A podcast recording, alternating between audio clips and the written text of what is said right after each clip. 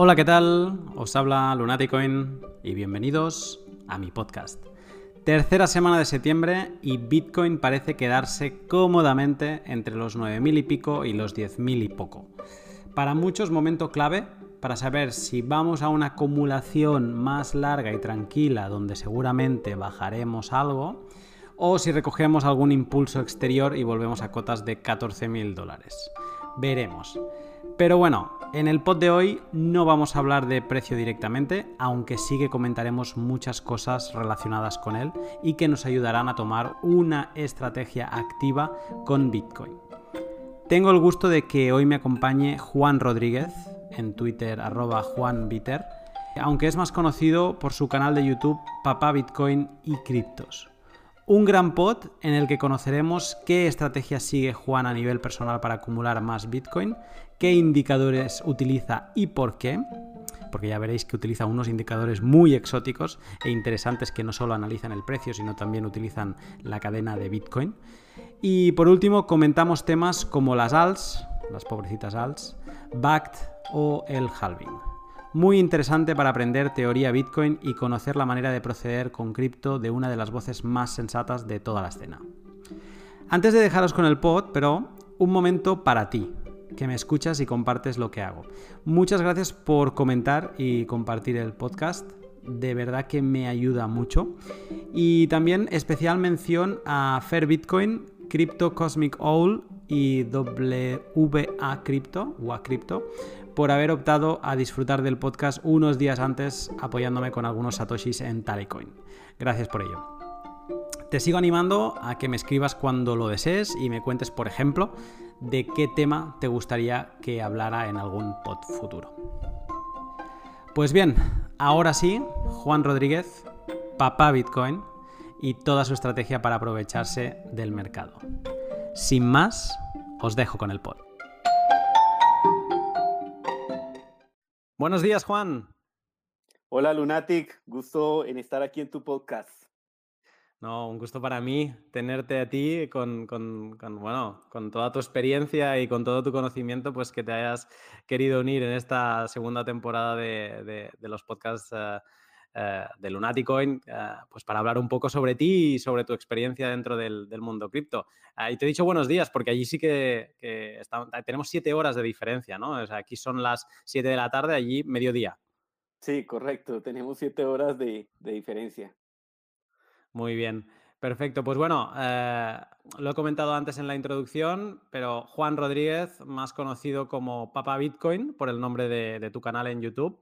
Sé que no era tu intención que tu nickname fuera Papá Bitcoin, porque solo querías hacer como una referencia a Bitcoin como el padre de todas las criptomonedas, pero ¿te, gusta que también se te conozca así como Papá Bitcoin?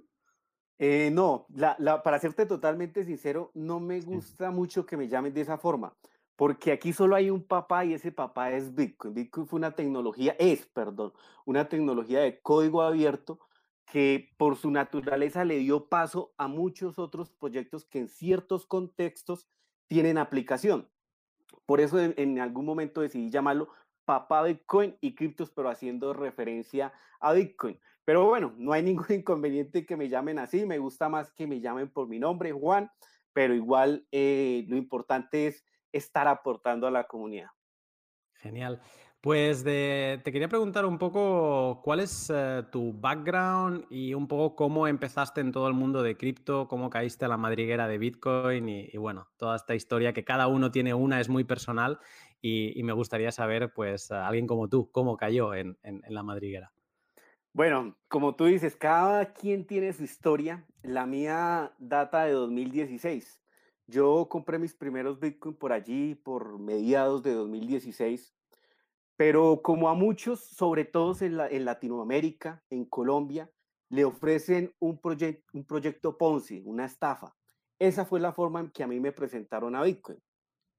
En su momento yo dije, eh, listo, esto es Bitcoin, eh, ¿qué es eso de dinero digital? Y me quedé con la duda. No ingresé en el Ponzi, aunque más tarde por ahí cometí un par de errores, pero en ese no ingresé. Pero eso sí me motivó a averiguar un poco de Bitcoin. Y empecé por el tema de las faucet, empecé viendo qué era lo que allí generaba Bitcoin, por qué generaba apreciación y me lancé por allí a hacer mis primeras compras de Bitcoin. Pero realmente vengo desde, desde ese 2016 con tropiezos, experiencias, eh, aprendizajes y bueno, hoy estamos acá con este nivel un poquito más avanzado, podríamos decirlo, de lo que me hmm. encontraba en 2016. ¿Cuál, ¿Cuál, es tu background? ¿A, qué te, dedicabas, te dedicas, digamos? O sea, ¿cuál es tu profesión eh, más allá de en qué sector trabajabas? Bueno, mira, en este momento yo ya no tengo trabajo, yo me dedico 100% a cripto, pero recuérdate que por ahí habíamos hablado en alguna ocasión que yo trabajé para una entidad del gobierno colombiano. En su momento yo trabajé para lo que llamamos la Armada Nacional, la Naval, no sé cómo se llama en España. Eh, trabajé unos años en el sector de comunicaciones, de inteligencia, contrainteligencia, fui poligrafista. wow. Digamos que por allí viene mi, mi, mi, digamos, mi experiencia laboral. Eh, un poquito no tan ligada a este tema económico, pero definitivamente cuando empecé a conocer de esto, me empezó a jalar Bitcoin hacia lo económico, a empezar a conocer realmente qué era el dinero, porque muchas veces no sabemos realmente lo que es el dinero, cómo se genera, quién lo genera. Y Bitcoin prácticamente que nos obliga o nos lleva a conocer esa parte. Sin duda. Eh, me, da curiosidad saber eh, si has comentado todo el, tema Bitcoin con, gente de la Armada, por ejemplo, y saber que, cuál es la opinión así generalizada que te encuentras cuando les hablas de este tema. Bueno, mira, em, digamos que son instituciones militares y estos temas no se ven muy bien.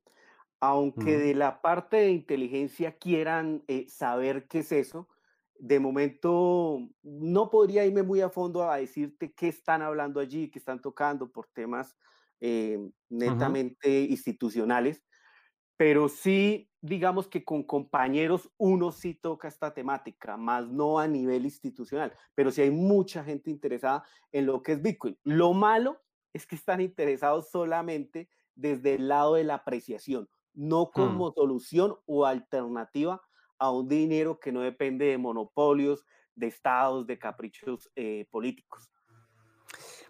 En, ah, entraste en 2016, empezaste en 2016 Em, pero ¿qué fue lo que te hizo clic mentalmente? O sea, ¿por, qué te quedaste? O sea, ¿qué, te hizo caer y caer y caer y caer? O sea, ¿qué, ¿cuál fue el concepto detrás de Bitcoin que, te hizo no, no, no, no desaparecer de este mundo cripto?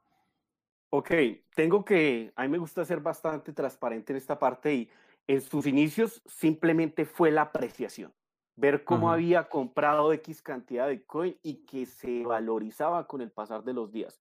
Eso me llevó a de pronto buscar otras cosas de qué hacer con mis Bitcoin y multiplicarlos. Y eso es lo peor que puede hacer una persona que llega al tema Bitcoin, querer generar mucho más con los Bitcoin que tiene. Primero tiene que ir la educación.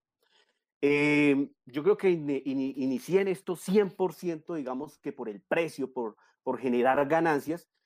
Y cuando ya me ocurren los errores, cuando me ocurren las cosas negativas de las que em, coloqué mis Bitcoin, empiezo a entender que realmente Bitcoin es otra cosa, que el plus es que se va valorizando, sí, pero empiezo a entender que simplemente con guardar mis Bitcoin puedo tener una apreciación, pero aparte de ello puedo tener un dinero que me devuelve muchas libertades, que me devuelve la privacidad, cosas que no se tiene con el dinero fiduciario y más si lo tienes en el banco.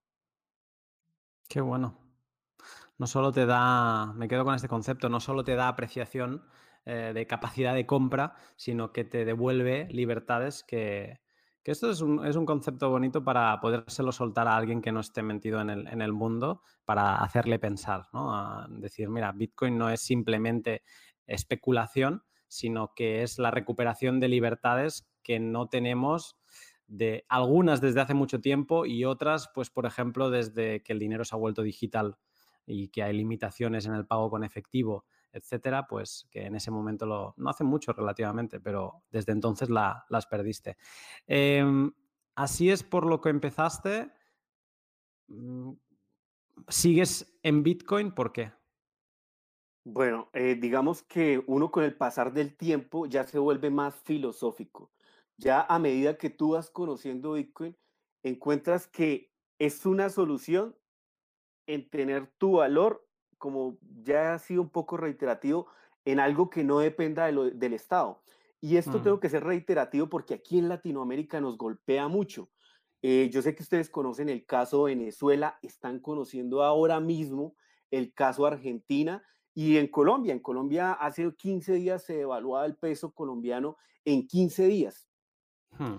Bitcoin todavía es muy joven, eh, está evolucionando como dinero, está pasando de ser un almacén de valor a un medio de pago desde mi perspectiva, porque cada quien analiza esto a su forma, pero de mi perspectiva está haciendo una evolución. Todavía Bitcoin no está masificado como medio de pago, estamos en sus tiempos jóvenes, pero esos tiempos jóvenes, como yo lo replico diez mil veces en mi canal, significan oportunidad por todas, por todas partes, perdón pero realmente digamos que tener esa alternativa donde yo no dependa del capricho político o de qué también lo está haciendo mi presidente para generar una buena economía o una buena perspectiva, una buena vista de los gobiernos a nivel mundial para que mi moneda no se devalúe tanto, mm, eso me da a mí una alternativa de salirme y decir, ok, yo prefiero estar en este lado de, de la partida de ajedrez. Genial. Bueno, ahora te, haré algunas preguntas más sobre cómo es tu, o sea, tu manera de proceder con, Bitcoin a día de hoy y con, y con otras cripto.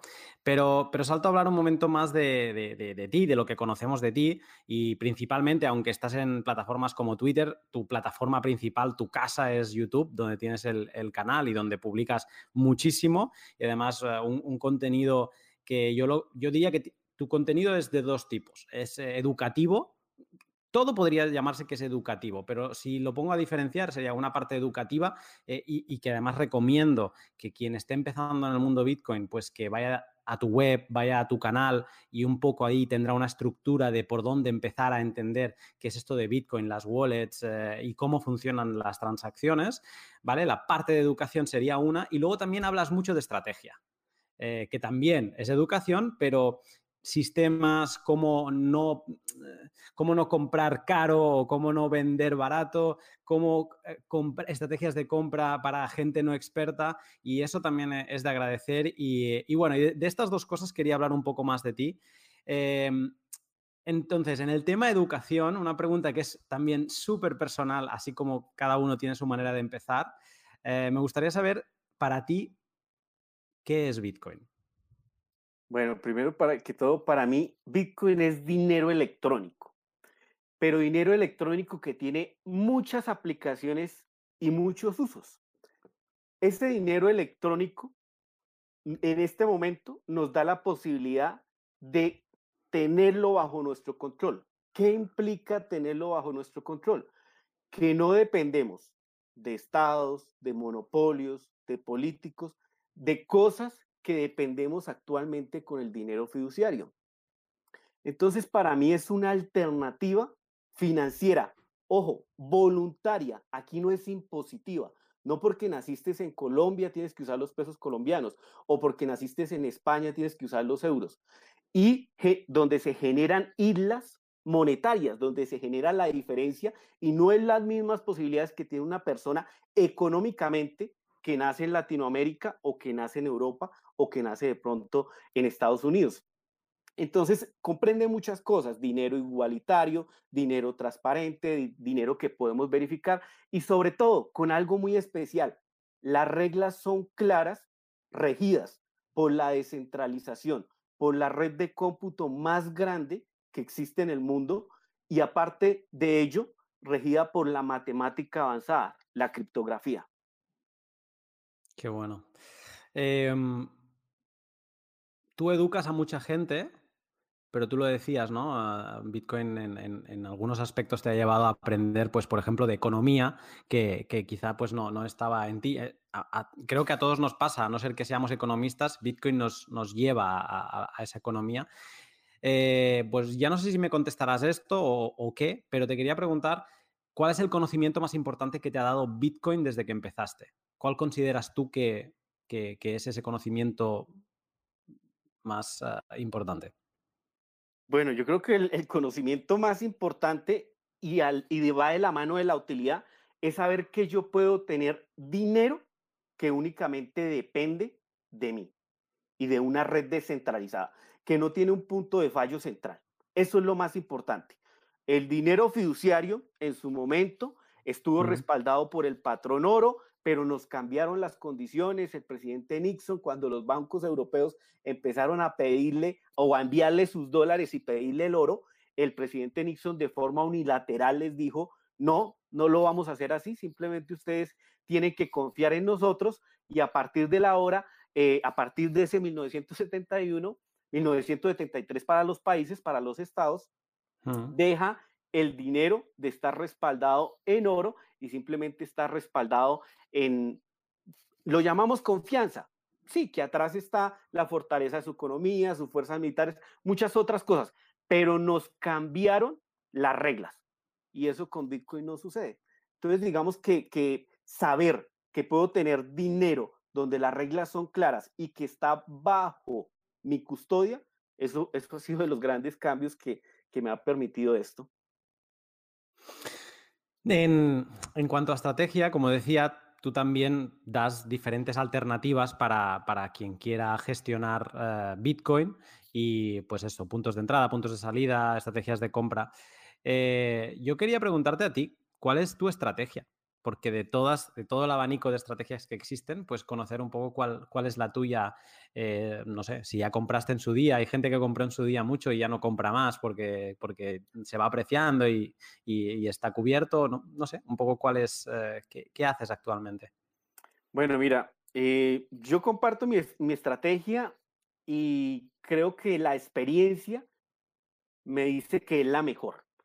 ¿Cuál es la, la, mejor estrategia? Hacer con el mayor porcentaje hold y tratar de incrementar. En mi caso, yo incremento con un 10% de mis Bitcoin, es con lo que trato de operar bajo los indicadores que yo comparto en el canal. Esos indicadores no son totalmente técnicos, no son los indicadores típicos de trading, son los indicadores que analizan los movimientos de la cadena los movimientos en cuanto a transacciones, pero teniendo en cuenta salidas gastadas, salidas no gastadas, que finalmente es, lo que nos significan los, los registros de Bitcoin. De pronto ahorita si tenemos oportunidad profundizamos en ello. Pero realmente mi estrategia es esa, hacer hold con un 90% y con un 10% tratar de incrementar mis tenencias. Ahora, también tengo un portafolio cripto que mm, lo voy construyendo, lo voy construyendo. Cuando yo hablo de portafolio cripto me refiero a otros criptoactivos, pero eso ya los miro como inversión. Para mí Bitcoin no solo, o sea, sí, con Bitcoin quiero obtener utilidades, quiero obtener una valorización, pero Bitcoin no solo es, o sea, no lo veo desde el lado de inversión, lo veo más como un refugio de valor, algo en que si mi país llega a un Maduro, llega a un mm. Macri, disculpa a las personas que no les gusten los ejemplos, pero que yo sepa que voy a tener mi valor apartado de ese gobierno bueno o malo que me pueda afectar. Entonces, eh, digamos que de esa forma defino mi estrategia. Tengo criptomonedas, em, pienso que hay mucha basura, mucha shitcoin, mucha moneda copia, proyectos que no tienen sentido, pero definitivamente hay otros que en ciertos contextos específicos tienen aplicación y por ende van a tener una valorización o una, evaluación. Pues voy a desmenuzar porque has dicho muchas cosas y me interesan todas, entonces voy a ir una por una. Em, esto ya es entrando más en tu estrategia, ¿no? Hablas de que utilizas un 10% para intentar hacer crecer tu, tu, cartera de bitcoins. Un 10%. ¿Qué pasa Y esto es eh, risk management, ¿no? ¿Qué pasa si pierdes, si, si, te sale mal la estrategia y en ese, de ese 10% pues pierdes, ¿no? Y pierdes un 2% en, en, en, una mala inversión, digamos. ¿Añades más o intentas recuperar con ese 8% que te ha quedado? Ok, pero ahí te hago una aclaración. Yo destino el 10%, pero no todo el 10% lo colocaría en una, en una operación. Y es una cosa de lo que invito a las personas que nos están escuchando deben gestionar el riesgo. Si tienes un 10% que, o sea, digamos que ese 10% es mi 100% para operar. Entonces, de mm. ese 100%, si vas iniciando las operaciones máximo con un, un 2, un 3%. Yo en ocasiones admito, de ese 100% que tengo para operar, hago operaciones con un 10 o con un 20%, pero no me sobrepaso de allí, porque mm. seguramente eh, si tengo no siempre se acierta, no siempre los indicadores nos van a dar la verdad absoluta. Es un mercado joven y tiene ciertas cosas que a veces las encajamos como manipulación, pero que hacen que las cosas no, no caigan donde queríamos y podemos obtener pérdidas. Por eso, por eso es tan importante esa parte de la gestión del riesgo.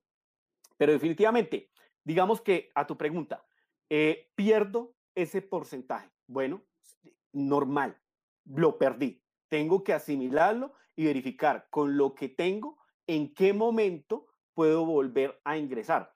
Ahora, tú me dices que si compro más, sí, claro. Yo en lo personal estoy constantemente así, o sea, digamos que tengo otra parte de la estrategia, por decirlo, en que yo hago compras recurrentes de lo que puedo, de lo que, aparte de lo que puedo estar eh, obteniendo por utilidades.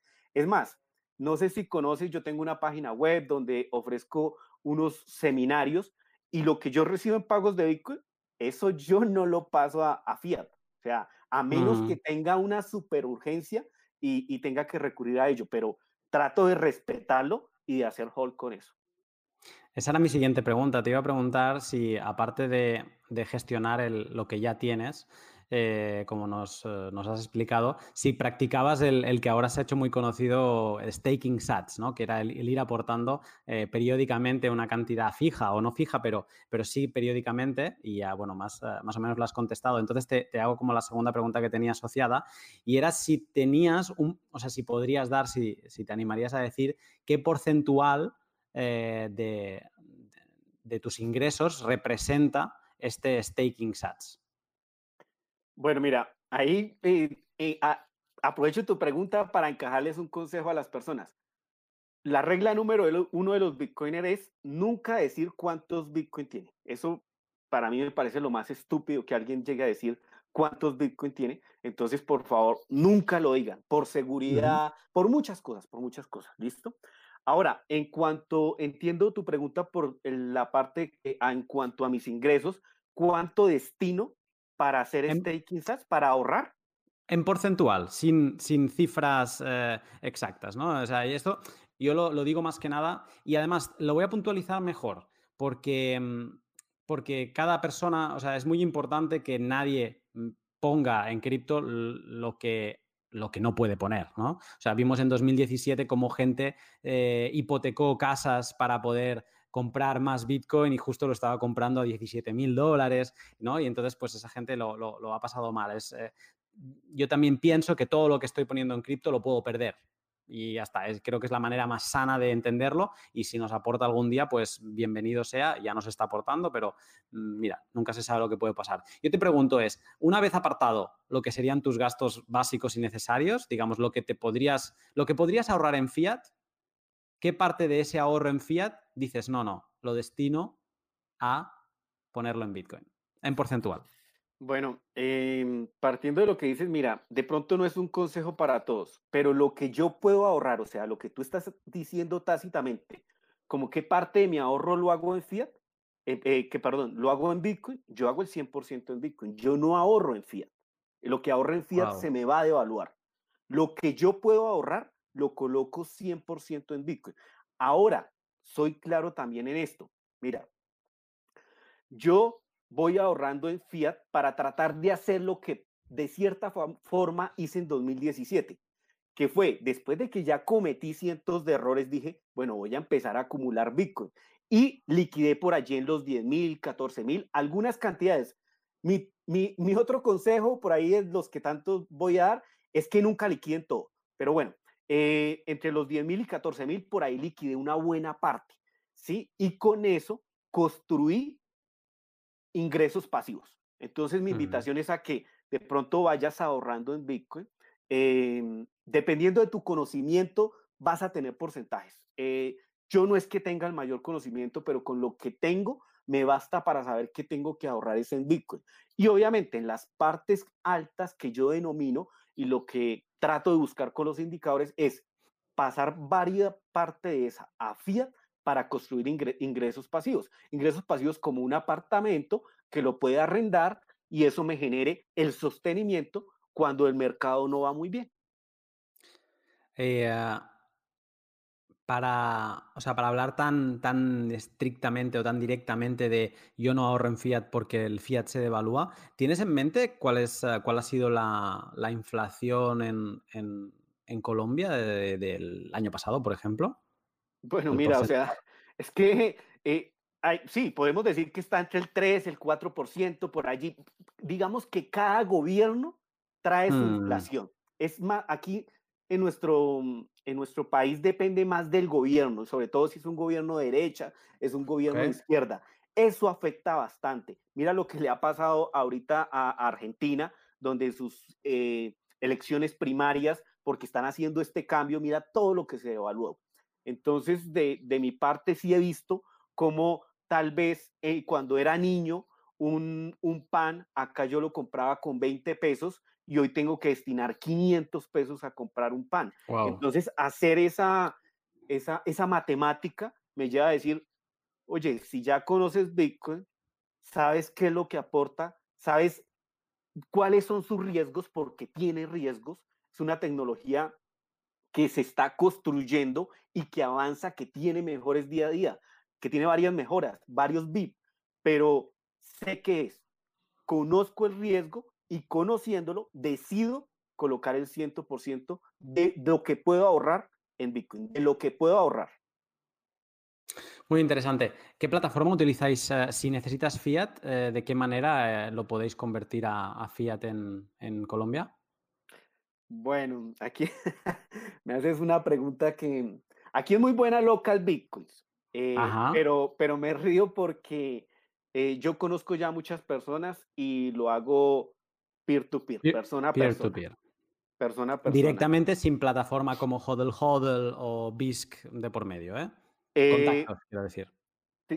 no, sí, exacto, sin plataforma de por medio, aunque en Colombia es más concurrente local Bitcoin. Hall, Hall, BISQ, mucho menos. Eh, no he visto mercado, Hall, Hall sí, pero bueno, aparte de que son eh, filosóficamente mejores porque realmente son descentralizadas, los mm. volúmenes aún no son grandes en la región para estas otras dos, dos plataformas. Perfecto. Pues ahora que sabemos cuál es tu estrategia de acumular más y además eh, eres de los valientes que todo lo que pueda ahorrar lo, pasa a, Bitcoin.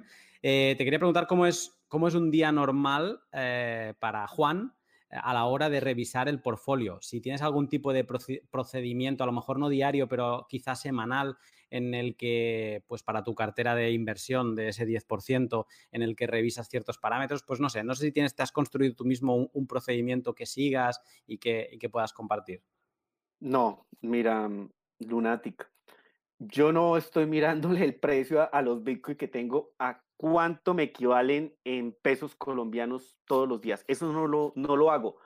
Me interesa más es mi estrategia, y algunos me llamarán eh, maniático, de cómo incremento más esa cantidad que tengo. Allí es donde me enfoco. Entonces, realmente lo que yo sí trato de hacer de forma diaria es verificar los indicadores que sigo para ver si alguno de ellos me da muestra de realizar alguna operación con eso que yo te digo que utilizo para incrementar. Pero lo que ya tengo en Bitcoin no le estoy viendo el, digamos, a cuánto me equivale eso a diario, no.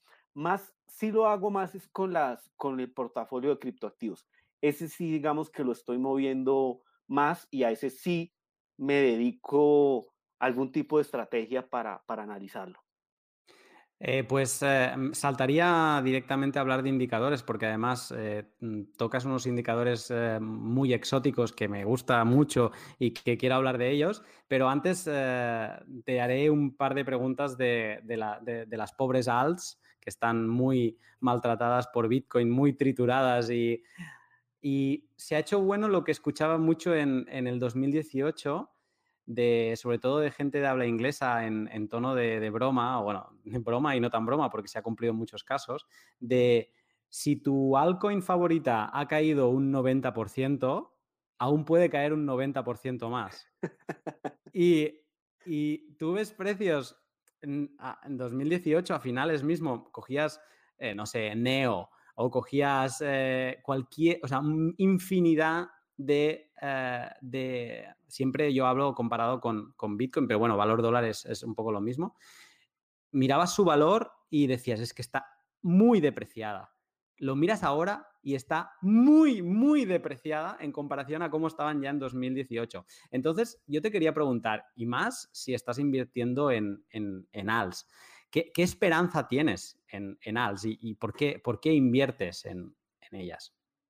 Bueno, mira, Em, a ver, ese término inversión es muy complejo, porque a veces cuando hablamos de ALS decimos, bueno, hay 2.500 ALS, ¿será que todas es bueno colocar algo de dinero? Y claro que no. Hay más de 2.000 que son basura, hay más de 2.000 que son copia, que no aportan nada. Es más, ayudan a dañar el ecosistema. Pero definitivamente hay proyectos que en ciertos contextos van a tener aplicación. El tema de las de, cómo estamos pasando de aplicaciones, esas aplicaciones que tú tienes hoy en día en tu celular, en donde se concentra la información en ciertos servidores, en, en donde los dividendos se reparten a ciertas personas que crearon eso, lo está cambiando el tema de las altcoins que traen aplicaciones descentralizadas que se puede dar un uso. Ejemplo, tomemos el navegador de Brave el, token de BAT. Eh, aunque ya digamos que esto también tiene, es que todo esto va muy rápido y sabemos que viene un navegador ahora con la Lightning Network al estilo de Brave, ¿cierto? pero, pero bueno, eh, ¿qué es lo que quiere hacer ese navegador? Bueno, descentralizar la información y compartirle a sus usuarios eh, parte de las utilidades que se obtienen por publicidad. Pero aparte de ello, te da otras aplicaciones como que si no quieres ver publicidad, pues mueves un botoncito y no ves publicidad. Si quieres anonimia, también lo puedes hacer a través de Tor. Ahora, hay muchas personas que dirán que hay otra forma de obtenerlo. Sí, son proyectos jóvenes, pero son proyectos serios. Detrás de Brave está la gente de Firefox, está la gente ellos desarrollaron, bueno, se me da ahorita de la cabeza también el otro desarrollo importante que hicieron, pero es gente que viene trabajando del sector tradicional de las web 2.0 a estas web 3.0. Y donde voy con esto es que cuando tú colocas dinero en alguna altcoin, tienes que saber realmente qué es lo que hacen ellos y por qué lo estás colocando. Porque mucha gente coloca, por ejemplo, dinero en Ethereum pero no sabe qué hacer con su Ethereum o no sabe por qué se va, a valorizar. No saben que es que eh, las aplicaciones descentralizadas van a necesitar gas Ether para rodar en la blockchain de Ethereum si quieren desarrollarla allí y por eso de pronto obtenga una apreciación en el futuro. Que esa apreciación en 2017 fue exagerada porque el tema de la CICO generó que em, hubiese una especulación absoluta del potencial de esas aplicaciones descentralizadas. Pero efectivamente, son cosas que están en su infancia y de pronto si logramos acertar y colocar dinero en esos buenos proyectos, de pronto encontremos el siguiente Amazon mediante una aplicación, encontremos el siguiente, eh, no sé, YouTube, encontremos el siguiente, la siguiente plataforma que descentralice muchas cosas y que pues permitirnos llegar a esa parte temprana nos deje algún tipo de, valorización.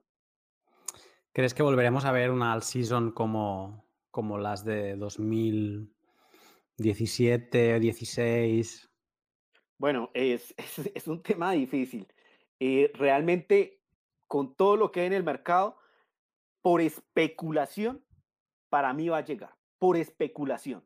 No por servicio o producto que ofrezcan. Simplemente es por especulación. Porque así como llegaron muchas personas nuevas en 2017 llamadas por el, por el FOMO, llamadas por los 20 mil dólares, Asimismo va a llegar muchas personas nuevas en el siguiente rally. Esas mm. personas nuevas van a ver a las altcoin como oportunidad. Muchas altcoins se venden. No, que no compraste Bitcoin a un dólar, este es el siguiente Bitcoin, cuando es un total engaño. Eso es, eso es mentira. Pero definitivamente la especulación, tema de especulación, va a generar la siguiente alciso. Bueno, pues veremos si, lo vemos pronto, para, sobre todo para toda aquella gente que conozco que los pobres están sufriendo. Y ¿para cuándo lo ves? No lo ves pronto, ¿no? pronto no lo veo.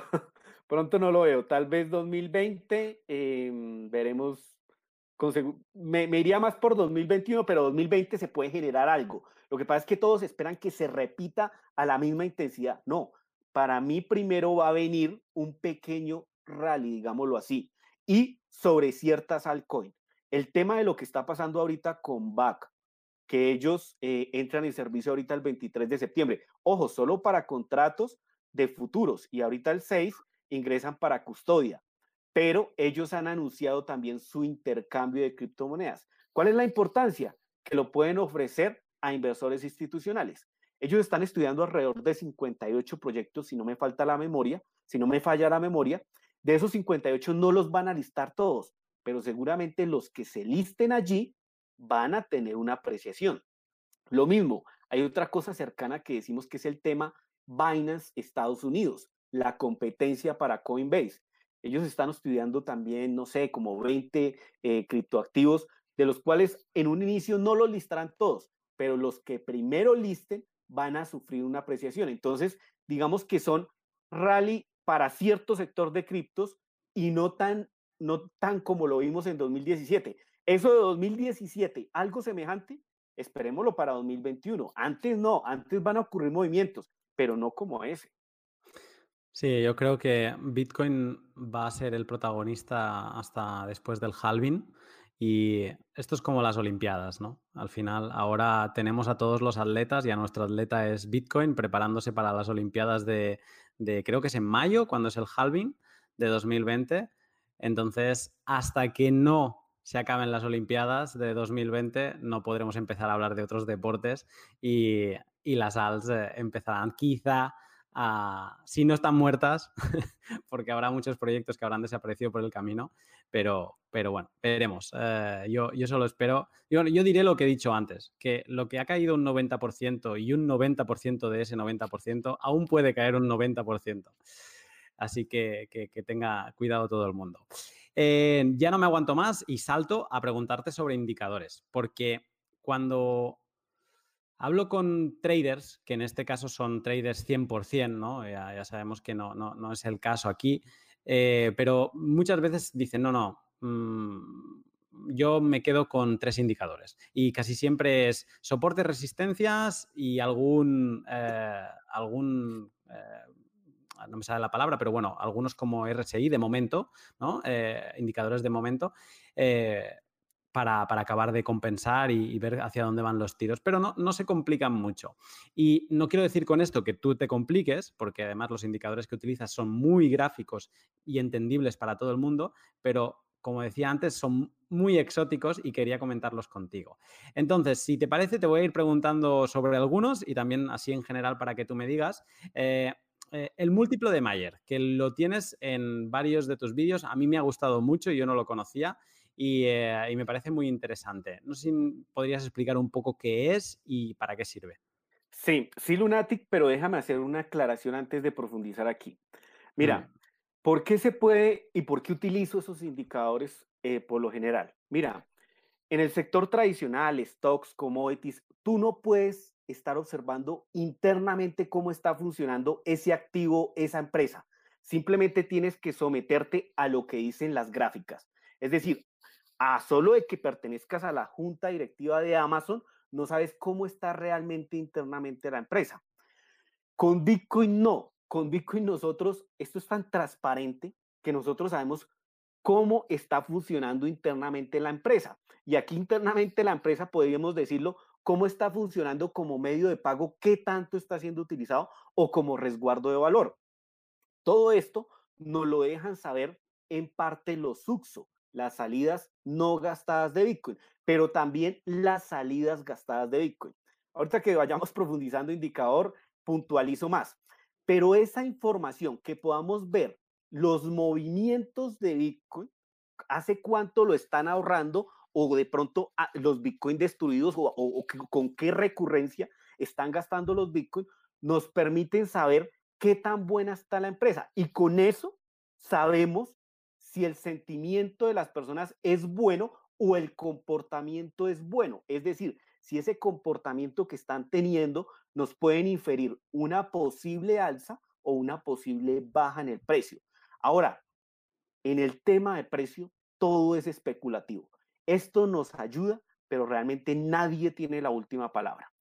Bien, ahora, en el tema de, precisamente del indicador múltiplo de Mayer, eh, digamos que es una métrica que ha venido acertando bastante con el mercado, o sea, realmente que ha sido muy bueno.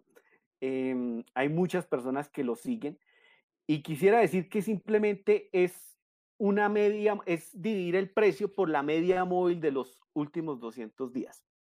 Ahora, ¿qué hay que tener en cuenta? Ese, no es un indicador de la cadena, pero es, eh, digamos que es un indicador más técnico.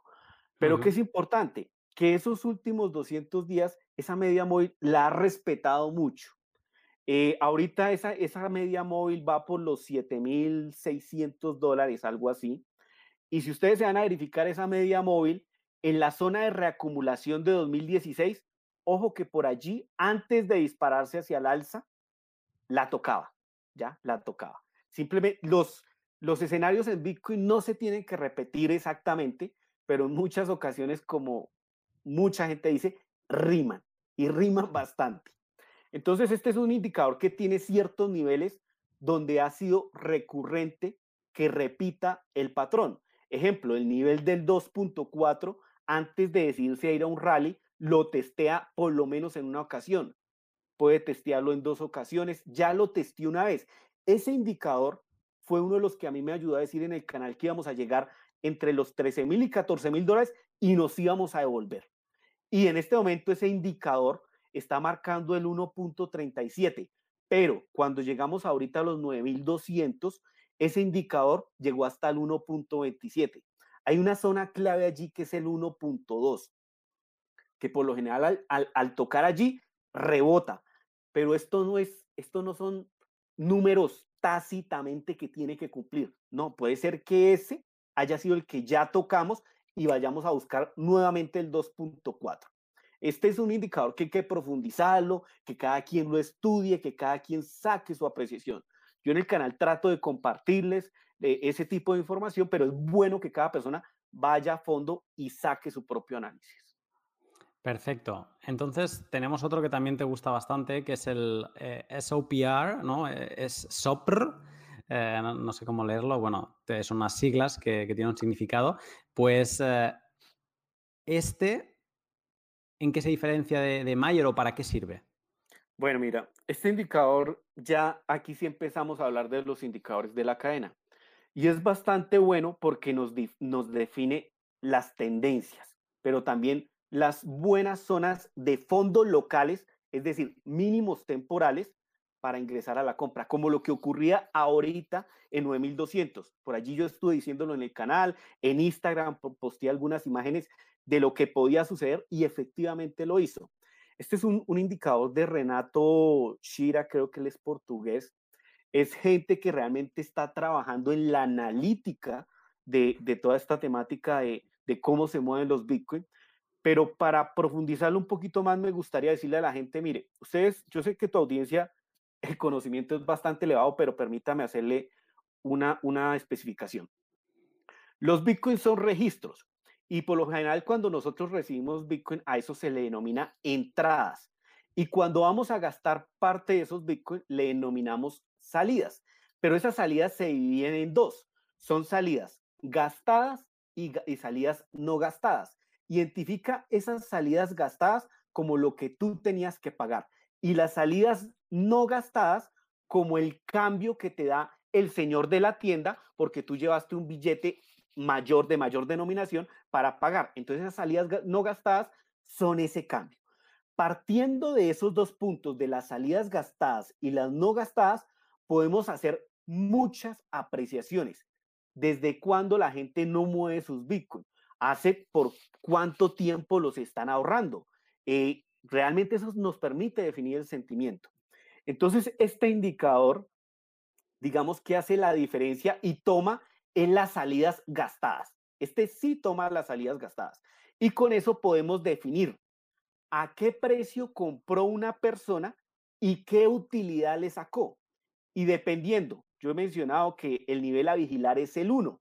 ¿Por qué a vigilar es el 1? Porque a medida que se llega a ese nivel es que deja ser rentable para los que compraron Bitcoin gastarlo en ese instante. Entonces, este, este es un indicador muy bueno que nos permite, primero, siempre que estemos en una tendencia alcista como ahora y lo veamos arriba del 1, vamos a saber que continuamos en esa tendencia alcista, pero tiene ciertas características diarias en que él puede bajar del 0.99 y cuando baje nos está identificando un fondo local, una oportunidad de compra. Sobre todo, entre más baje, 0.98, 0.97, 0.96, más va a ser el poder de rebote del precio. Es, alucinante porque es, eh, o sea, yo recomiendo a, quien nos esté escuchando que miren tus vídeos eh, porque lo van a ver en gráfico eh, sobre estos dos indicadores. Da igual el tiempo, da igual que Bitcoin en aquel momento estuviera a 8.000 o a 4.000, da igual, porque van a ver esto que, has explicado ahora cómo realmente, porque también te vas al pasado para, corroborar ¿no? que haya funcionado y van a ver realmente esto que estás explicando. ¿no? En uno van a ver eh, los cambios de tendencia, de pasar de, un mercado alcista a uno bajista y en múltiplo de Mayer van a ver todos esos contactos con la banda del, 1, cómo eh, llega al 2.4, cómo en diciembre de 2017 se va por las nubes porque es la, gran escapada de Bitcoin y ya el múltiplo de Mayer se va de fiesta. Y entonces yo, os recomiendo que, miren. Entonces, los, tus vídeos no son de estos dos indicadores. Tú tratas muchos, eh, el, impulso de la red, el NVT, ah, miras los Google Trends de, cómo está la gente buscando Bitcoin, eh, incluso el origen de la compra, el origen si es fiat o si es eh, Tether y si es fiat, de dónde viene ese fiat, si viene de Japón, si viene de Estados Unidos. Entonces, eh, como último indicador así a, explicar un poco más, no sé si te gustaría explicar alguno en concreto que considerases o que para ti es, muy importante y a lo mejor incluso no lo, no lo he mencionado. Sí, mira, eh, como tú dices, hay varias cosas, pero hay cosas principales. Hay cosas que vienen por añadidura y simplemente sirven para corroborar el análisis. Pero estos dos indicadores que hemos mencionado han sido muy asertivos. Otra de las cosas que ustedes pueden aplicarle a esos dos que mencioné es el tema de las ondas de Hall. Es decir, qué cantidad de Bitcoin están en ahorro, qué cantidad de Bitcoin no se mueven por un año. ¿Eso qué nos permite inferir?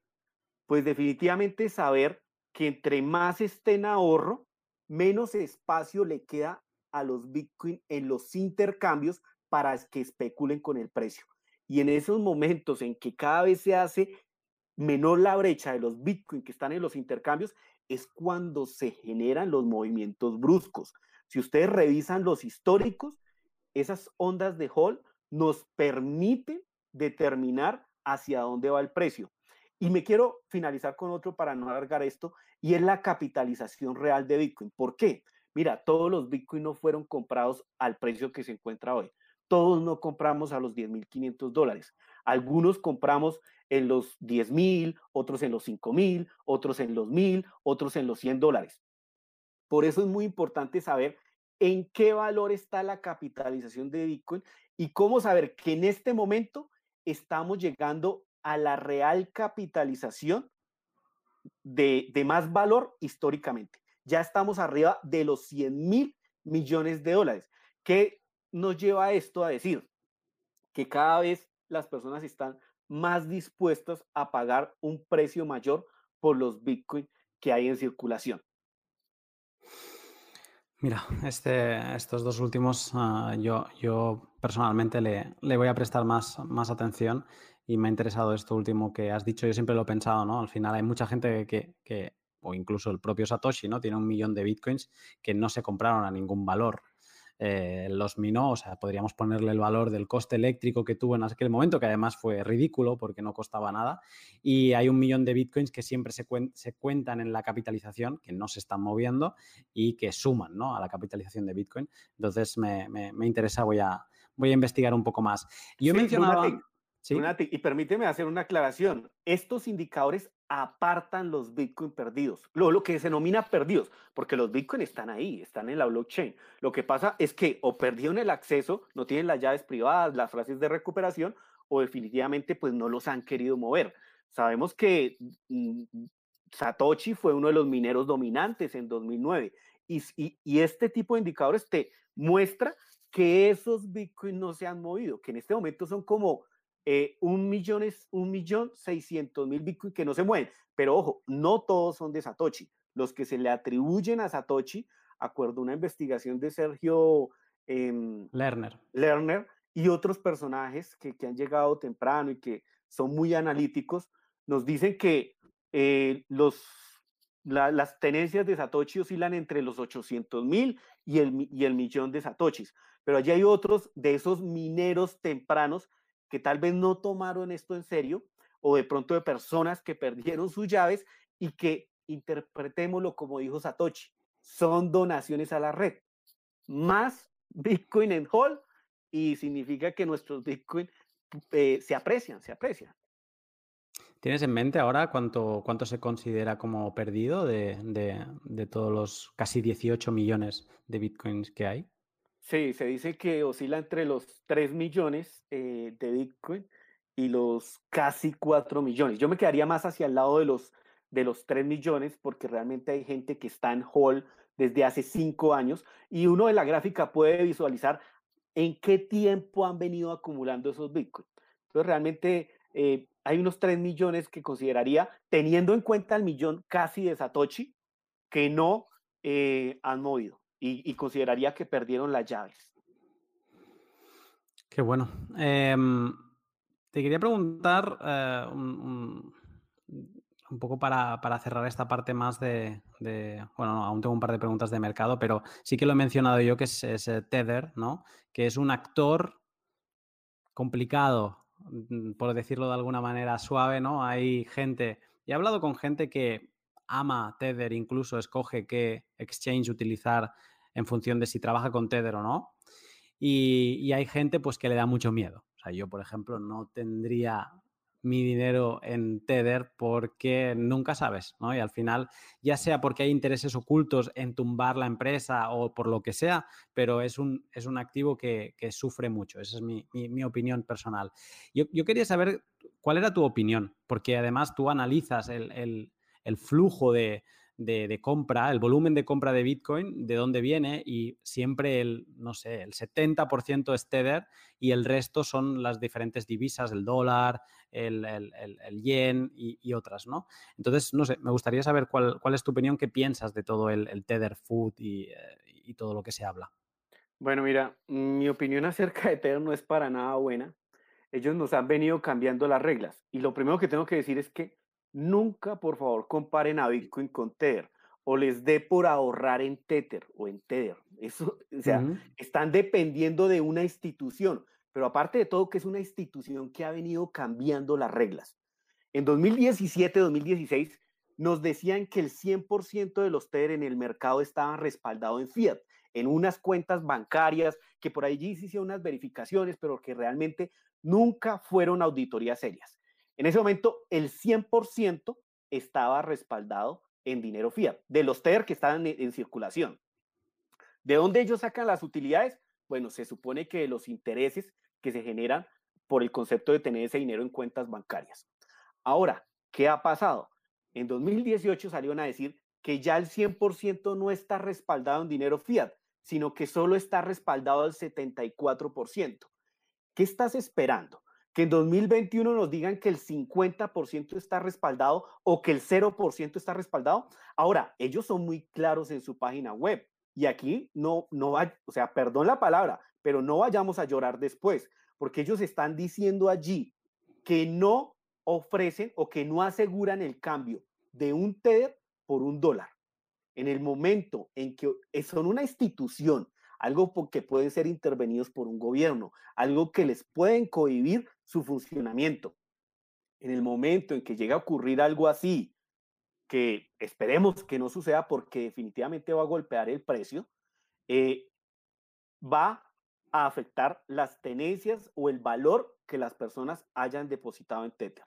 Ahora, Tether es un stablecoin, una moneda que se hizo para operar en los intercambios, para que debido a la volatilidad de los criptoactivos, del mismo Bitcoin, tú saques partido. Es para eso, pero no es para ahorrar en Tether.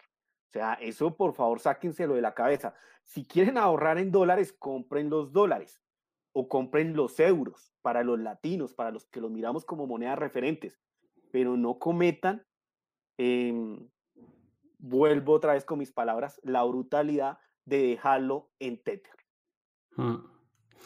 Bueno, en esto tenemos opinión parecida, aunque sobre todo por esta parte que tú has dicho, ¿no? El, cambio de, política, de incluso decir que estaban auditados y que lo tenían todo, pero no iban a, publicar la, la, auditoría y lo tenían todo respaldado uno a uno con dólar a decir, bueno, ahora quizá no lo tenemos todo respaldado o, y, lo que tú mencionas, ¿no? De lo, de, lo que, de lo que dicen en la web. Entonces, bueno, cada uno que tome sus, eh, sus decisiones. Ah, yo te quería preguntar que, justo estos días ah, hemos visto a Bitcoin, tú lo mencionabas hablando del múltiple de Mayer llegando a, al, 1.27, ¿no? Y rozando los, los 9.200, 9.300, o sea, la parte baja de los 9.000. Ahora hemos recuperado, estamos en los 10.500 y está haciendo un poco el tonto, digamos, entre los 9.000 y los 11.000. ¿Crees que hemos visto ahora mismo estos días, eh, o sea, ha sido el último momento para comprar por debajo de 10.000? O, ¿O, crees que vamos a, a bajar a lo como están diciendo mucha gente a los 8.000, a los 7.000. ¿Cuál, ¿Cuál es tu opinión en, base a los indicadores eh, que sigues? Bueno, mira, primero, los indicadores que sigo son determinantes en mediano plazo. Ellos en el corto mm. no son muy efectivos. O sea, no es que hagas un scalping o operaciones cortas con esos indicadores. No, esos indicadores son para los holders o para las personas que por lo mm. menos vamos al mediano y a largo plazo. ¿Listo? Primero eso. Ahora, segundo, en este momento, el volumen en intercambios y el volumen de Bitcoin que se mueven en la cadena no están acompañando al precio. En eso tenemos que ser claros. Pero estos indicadores o, digamos ese volumen siempre llega retrasado. Primero sube el precio y después llegan los volúmenes. ¿Por qué? Porque después llegan las masas. Eso es claro, las masas llegan de último. Ahora, Mira, decir que ya tocamos el, el nivel más bajo para comprar, creo que sería irresponsable. ¿Por qué? Porque mm. nos encontramos en una zona de reacumulación, en un sector donde hasta que no hagamos ruptura, ahorita hay un triángulo de acumulación, puede ser una buena señal para verificar, pero también yo digo que hasta que no rompamos esos 13.800 que tocamos, es difícil inferir que salimos de esta zona. Hagan de cuenta que como la fase de acumulación, la que tuvimos entre noviembre de 2018 y abril de, el primero de abril de 2019, donde el precio estuvo entre 3.200 y alrededor de los, coloquemos 4.500, 4.200. Esa fue la mejor zona para comprar. Asimismo, estamos en una zona que es extendida, claro que sí. Yo diría que la mejor zona de compra aquí es entre los 9.000 y los 12.000 de camino a acumular para lo que se viene. Ahora, ¿cuándo se viene? Podría ser otra de las preguntas que me puedes hacer. Esto es, digamos, obedece al mercado. Mira, yo fui una de las personas que dije que íbamos a estar en esa zona de acumulación desde noviembre, pero no solo hasta abril. Yo no mencioné que podíamos llegar hasta julio me faltaron dos meses para poder acuerdo los indicadores que sigo. ¿Y qué es lo que yo pienso que hizo cambiar esa apreciación? Que vino un actor que sabía que estaba allí, pero que no, no, no pensé que fueran tan, tan rápido al mercado. Y ese actor fueron las instituciones, más específicamente BAC. BAC estuvo comprando entre, en esas partes bajas y realmente de allí fue donde llegó el volumen que nos mandó a, a, romper el primero de abril los 4.200 dólares. Eh, e, estos actores cambian los escenarios, entonces aquí en cualquier momento puede llegar una institución y también generar esa compra. Ahora, BAC va a colocar ese servicio el 23 de septiembre. No esperemos que inmediatamente suba el precio, no, porque es que los Bitcoin que ellos les van a vender a sus inversores, ellos ya los compraron. Tenemos que esperar que lleguen, que la, la oferta que dispone BAC se complete con los clientes que ya tiene y vamos a ver qué cantidad de clientes van a llegar y esperar que esos nuevos clientes institucionales generen. Yo pienso que de allí va a venir el volumen fuerte, porque en este momento aún las masas no están comprando Bitcoin. Si tú vas, como decías, a, los, a, ver qué pasa en Google Trends, a ver cuál es la atención de, de, los inversores nuevos, de la gente que ha escuchado de Bitcoin, pero no se ha, ha, ha, mandado a comprar Bitcoin. Esas personas están esperando que el Bitcoin pase los 20 mil dólares de nuevo y allí es cuando van a volver a ingresar. Mientras tanto, el impulso podemos esperarlo sobre todo del mercado OTC o de instituciones. En este nivel, para mí, aún no van a llegar las masas. Va a llegar el siguiente impulso, instituciones, mercado OTC, ballenas, holders, gente que ya conocemos de esto. Llegará uno que otro inversor nuevo, pero las masas, después de que estemos arriba de 20 mil, que ah. son los que nos van a llevar a supuestamente a los 60 mil. Esas masas nos van a colocar en los 60 mil. Es interesante esta cifra, ¿eh? Se menciona mucho. Entre 50 y 60 mil es como. O sea, eso me hace a mí sospechar, igual que ahora se, se, decía mucho, llegamos a los 8.000, bajamos a los 8.000, me hace sospechar que no bajamos a los 8.000, ¿no? Cuando todo el mundo espera algo, Bitcoin hace lo contrario, pues me hace pensar que en lugar de los 60.000 o iremos a los 100.000 o nos quedaremos en los 40.000, ¿no? Eh, pero pero es, es, interesante que es, es una cifra que, que, se repite. ¿Qué, ¿Qué, esperas para el halving en, en relación Bitcoin? Bueno, mira, eh, sabemos que el halving sucede algo importante y es que se disminuye la emisión de los Bitcoin que se arrojan al mercado a diario. Hoy se arrojan aproximadamente 1.800 Bitcoin. A partir de ese mayo de 2020 se va a arrojar al, al, mercado la mitad, 900 Bitcoin. Ahora, hablo de arrojar entre comillas, porque los mineros realmente inmediatamente no los mandan al mercado. Pero sí quiero hacer claridad en algo. Yo en mi canal vengo mencionando que el halving es algo que presiona o que ejerce esa presión para que vayamos a precios mayores. Pero tienen que tener algo muy claro. Por lo general, un mes o un mes o un poco más antes del halving, el precio empieza a disminuir y un mes o dos meses, el precio sigue disminuyendo. Pero les explico el por qué, porque no solo es decirlo. Mire, los mineros tienen que pagar la misma electricidad antes del halving y después del halving. Bueno, después del halving puede que paguen un poquito menos porque varios mineros van a pagar en ese momento, mientras que se adecuan a las condiciones. Pero ellos tienen que pagar la misma electricidad con la recompensa que ahorita tenían de 12.5 Bitcoin, la van a pagar con 6.25. ¿Eso qué los hace hacer a ellos? Entrar a liquidar sus colchones o sus reservas de Bitcoin. Y eso, eso ellos lo hacen un mes antes porque saben que va a ocurrir y ya si se ven forzados porque el precio eh, no se sostuvo, ellos siguen liquidando. Todo también el nivel de esto depende del precio en que nos encontremos para el halving. Seguramente si es un, un precio cómodo, esto no se verá muy afectado, pero si es un precio bajo, va a afectar de una forma más drástica. Yo espero que no afecte mucho, pero sí va a suceder ese bajón pequeño o, o depende del nivel de precio al que lleguemos, va a ser un poco más grande. Como dicen los, uh, los ingleses, es como es eh, what a wonderful time to be living in, ¿no? Es, estamos en un momento muy interesante para estar en Bitcoin, para ver a diario cómo se va comportando. Incluso estos, eh, estamos ahora a 4 de septiembre y estos últimos dos días que Bitcoin parecía que solo caía y caía y caía. de golpe, ¡boom! ayer o antes de ayer hizo un reprise para arriba. O sea, es que es casi como semanalmente nos deja alguna joya de la que, de la que acordarnos eh, para, aprender, ¿no? Eh, yo, Juan, ¿sí? Lunatic, déjame decirte algo. Es interesante por materia de precio, claro que sí, pero también es muy interesante lo que está haciendo Bitcoin en Latinoamérica. La mm. solución que le está ofreciendo en este momento a los argentinos. En estos momentos ellos, eh, siendo muy dramático, podrían estar a puertas de un corralito. La diferencia es que ya tienen una solución de la última vez mm. que le sucedió y esa solución es Bitcoin.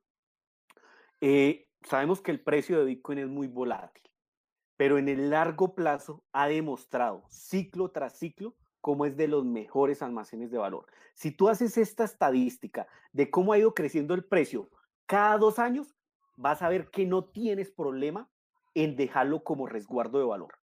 Eso es claro. Ahora, si tú necesitas el dinero de una forma más cercana, pues en este momento yo te diría, hombre, Bitcoin es muy bueno, pero tal vez si necesitas cambiar ese dinero de forma muy pronta, mejor déjalo tal vez en oro, tal vez en dólares o tal vez en euros.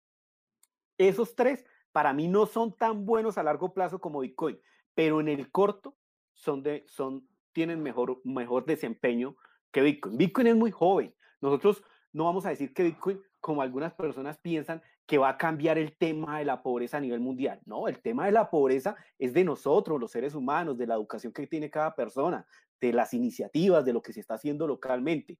Bitcoin es una herramienta que permite aislar a los caprichos políticos, a los gobiernos, a las malas gerencias de los monopolios o, la corrupción misma, que es que en Latinoamérica esto es un problema que se ve en todos los países, no hay un país que se salve.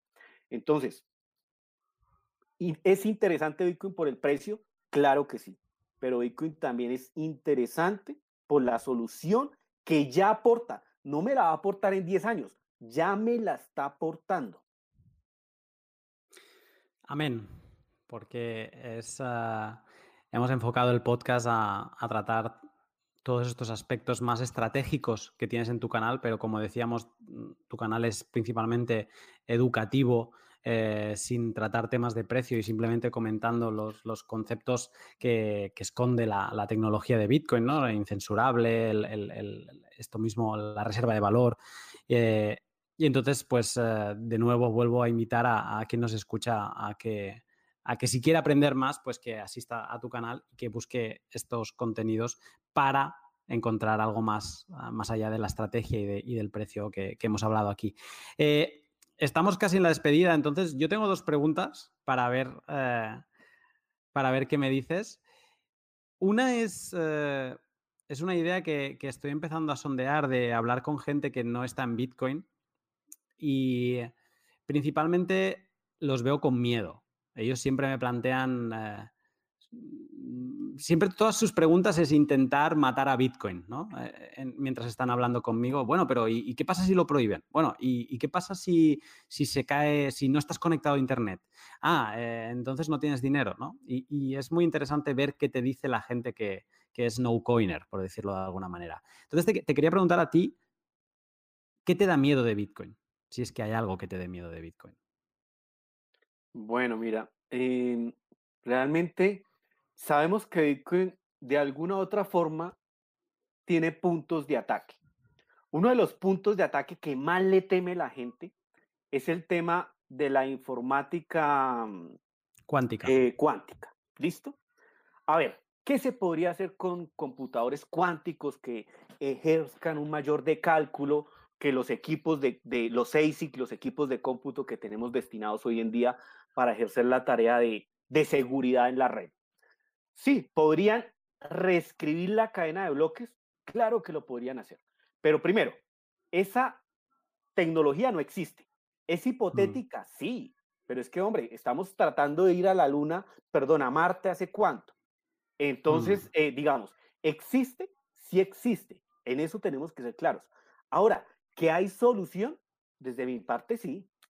Simplemente se hace un fork desde el momento en que nos reescribieron la cadena, es decir, desde el momento en que a mí me quitaron los Bitcoin y se los dieron a otro, allí se plantea un fork, se mira a ver cómo se parchea, cómo se soluciona, cómo eh, de alguna u otra forma se busca el quiebre a, esa a esas computadoras cuánticas mientras los mineros las incorporan. Eh, mira, Bitcoin no es una tecnología, Bitcoin no tiene un punto de falla central. Bitcoin son muchos aspectos, está la criptografía, está la misma blockchain que nos venden como eh, la panacea, pero no es la panacea sin la prueba de trabajo, sin cómo coloca la información allí en esa blockchain. Están las firmas digitales, que es la forma en que nos identificamos. Y hay muchas otras cosas. Aquí aportó Nick Sao, aportó Adam Back, aportó Halfiney, aportaron muchas personas con tecnologías que ya existían. Satoshi no se las inventó. Satoshi lo que hizo fue coger eso que ya estaba, lo, lo armó y nos ofreció este dinero que nos devuelve muchas libertades. Yo en mi página web lo, lo, lo describo como Bitcoin, reescribe la forma en que conocemos el dinero.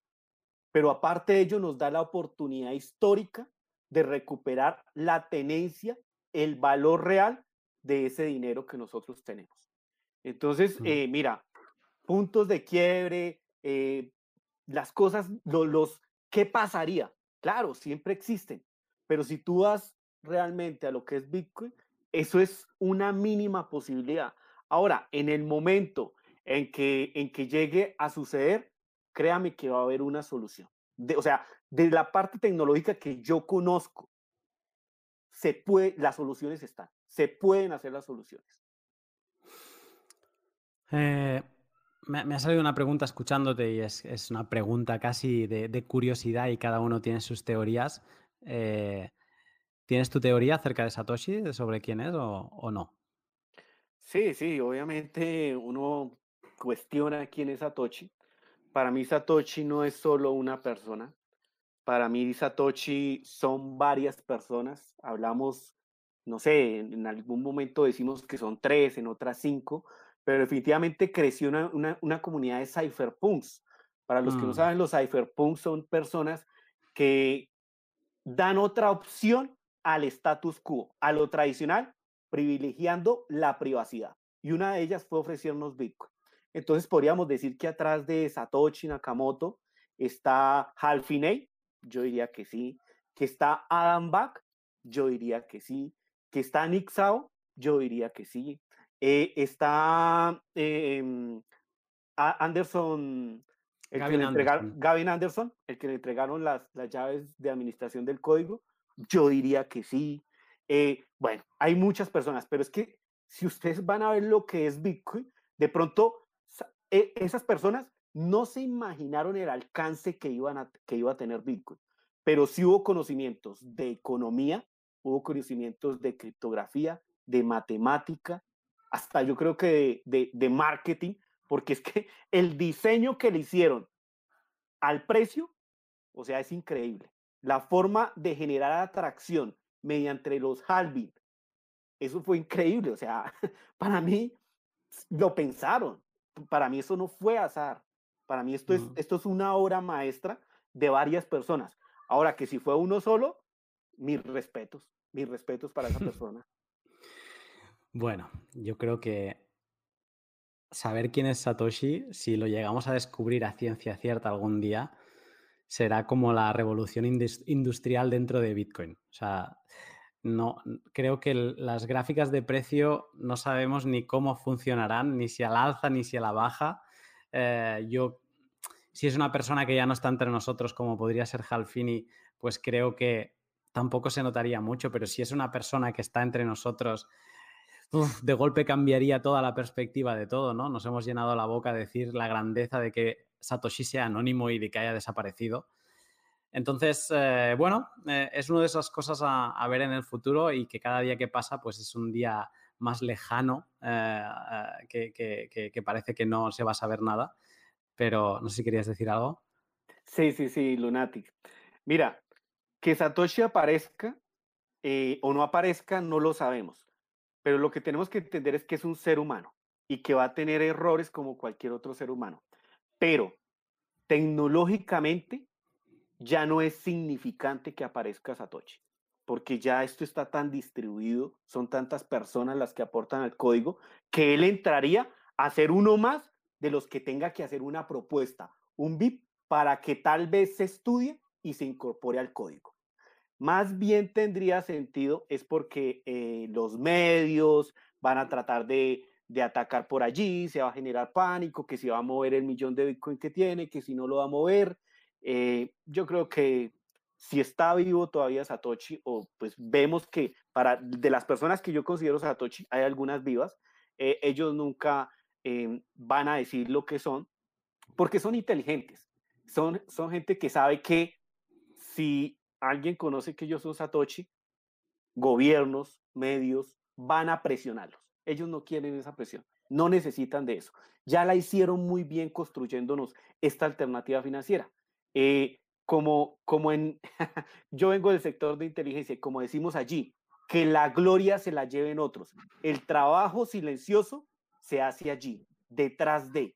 Ese fue el trabajo que hizo, que hizo Satoshi. No hay a quien aplaudirle. Eh, él no, no va a sentir esos aplausos porque no, no le estamos diciendo su nombre, pero él sabe que hizo o que nos brindó una disrupción, un cambio de paradigma enorme, que va a costar que muchas personas lo acepten, sí, que va a costar que el gobierno lo acepte, sí, pero aprovechen, estamos en la parte joven y eso es oportunidad.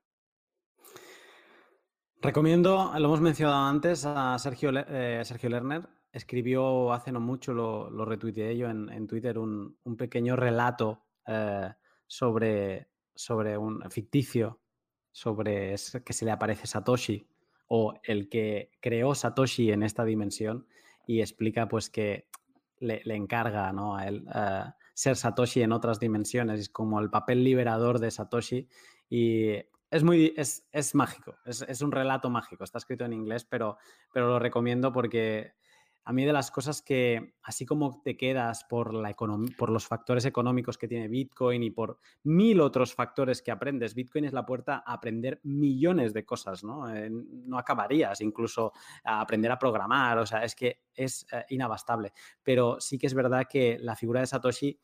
Eh, yo que soy un poco romántico, pues le aporta el punto mágico a, todo esto y lo hace un poco más bonito, ¿no? Todo este mundo de, Bitcoin. Claro, no sé si vas a decir algo. Ah, vale. No, no, no, no, no. Perfecto. Pues como última y como cierre, eh, te quería preguntar si tienes algún mecanismo para despertar no coiners. Me explico. Eh, a veces lo he intentado comentar con amigos. Al principio era muy activo, intentando hablar con gente. Luego me cansé. Decidí que, que solo iba a escribir en Twitter bajo mi seudónimo eh, porque me encontraba mucho rechazo y además que yo les hablaba antes de 2017, o sea que, podrían haber estado agradecidos en cierta manera. E incluso a día de hoy hablo a veces con alguien y me, me doy cuenta que me escuchan, pero en verdad tienen ganas de que se acabe la conversación. Entonces, eh, no sé si tú has detectado o si tienes la herramienta para detectar no coiners, para, para, ahí no detectar, sino para despertar, para acercarles un poco a la madriguera? Bueno, mira, eh, yo aquí me apego a lo que dice Andreas Antonopoulos. Aquí no hay que convencer a nadie de que utilice Bitcoin. La necesidad, lastimosamente, es lo que va a llevar a muchas personas a utilizar Bitcoin. Y el ejemplo, el ejemplo más claro y reciente es Argentina la necesidad va a llevar a muchas personas. Ahora, con mi canal, yo sé que he cautivado a muchas personas por el tema de precio. Eso me ha ayudado bastante a traer no coiners. El tema del precio, así como yo llegué, yo llegué porque vi elevar el precio, así llegan la mayoría, o no sé, es mi estimado. Entonces, creo que con mi canal estoy atrayendo algo de esa gente, pero a, a, medida que les cuento cómo esto se valoriza, cómo esto, les voy lanzando de a poco que solución me ofrece Bitcoin. Esa es mi estrategia de pronto para cautivar, pero sí es claro que aquí no hay que convencer a nadie. Eh, la gente llegará por necesidad, por convicción, por lo que lleguen, pero bueno, veremos, veremos adopción. Estamos a años de generar esa adopción masiva, no hay afanes, em, la red está creciendo, Lightning Network está creciendo, pero aún no son lo suficientemente grandes para tener a los 7.500 millones de habitantes que hay en el mundo. Entonces, todo esto tiene sus ciclos. Dejemos que Bitcoin evolucione. Y con esa evolución van llegando los usuarios de a poco y les tenemos un mejor servicio. Sí, el precio, el precio es la puerta de entrada y luego nos quedamos, pues, la gran mayoría nos quedamos, quiero pensar, eh, por, muchas otras cosas más. Eh, Juan, ha sido un placer escucharte y hace tiempo eh, que, llevábamos hablando este pod y, bueno, sé que lo, decías al principio, ¿no? Desde lo publicaste el 29 de junio, te liberaste y ahora eres, eres el capitán de, de, tu tiempo y puedes decidir lo que hacer. entonces ha sido más fácil encontrar ahora el momento, pero igualmente te agradezco esta charla eh, que ha sido muy interesante y que seguro que quien nos ha escuchado pues se le habrán despertado muchas ideas de indicador por aquí, indicador por allá y todos los conceptos más allá de precio que, hemos hablado. Juan, seguro que quien nos escucha te conoce, pero si por casualidad no te conocen, ¿dónde te encuentran? Bueno, Lunatic, me pueden encontrar en mi canal de YouTube, se llama Papá Bitcoin y Criptos, Papá Bitcoin en honor a Bitcoin. En las redes sociales, Instagram, Twitter, me encuentran como Juan Bitter con B I T. Y eh, tengo una página web que se llama www.bitcoin y criptos. Allí me pueden encontrar. Genial. Pues lo dicho, Juan, agradecido y nada, seguimos conversando en, en el criptoespacio. Dale, dale, Lunatic. Gracias por la entrevista, gracias por permitirme llegar a tu audiencia. Bienvenido a mi canal, bienvenido a todas las personas que lleguen y estamos para aportar, para construir cada quien con su granito de arena. Genial. Un saludo. Vale, Lunatin, un saludo.